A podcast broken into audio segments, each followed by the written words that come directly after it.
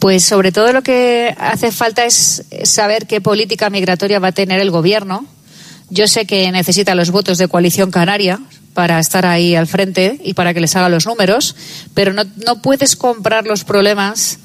a cambio de votos de escaños para que te salgan las cuentas sin medir las consecuencias. Yo no sé qué anuncio les estamos dando a las mafias cuando les dices que puedes enviar a miles de personas a las Islas Canarias, que ya el gobierno los manda por avión a la península con nocturnidad y quita el problema. El anuncio, desde luego, a mí me parece bastante preocupante porque es lo único que estamos demostrando, que es todavía más fácil eh, hacer negocio con la inmigración si los mandas a Canarias, ¿Qué es lo que estamos haciendo ahora. Y no se está tratando el problema en origen, ni se está sentando en la mesa a esos países que de origen están dejando abandonada la suerte a su gente en el mar, ni se está hablando con las autoridades europeas para pedir ayuda y dejar abandonadas a su vez a las Canarias. Que luego por las noches, especialmente lo hemos visto en esta Navidad, han estado enviando a los inmigrantes a distintos puntos de la geografía española, especialmente a localidades, a municipios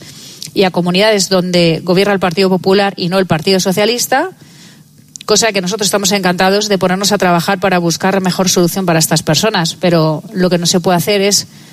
mandarlas por las noches sin que las autoridades locales y las autonómicas, que son quienes más competencias tenemos en materia sanitaria, por ejemplo, y social, sepamos quiénes son, de dónde son, qué edades tienen, qué problemas traen, traen con ellos mismos,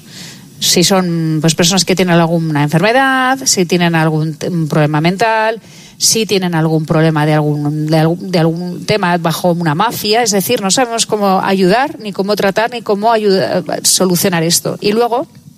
hay municipios, como por ejemplo le está pasando Alcalá de Henares, que se encuentran con miles de personas que están allí abandonadas por el gobierno, que por supuesto luego van por el municipio, suben, bajan, pero que ellos no saben quiénes son.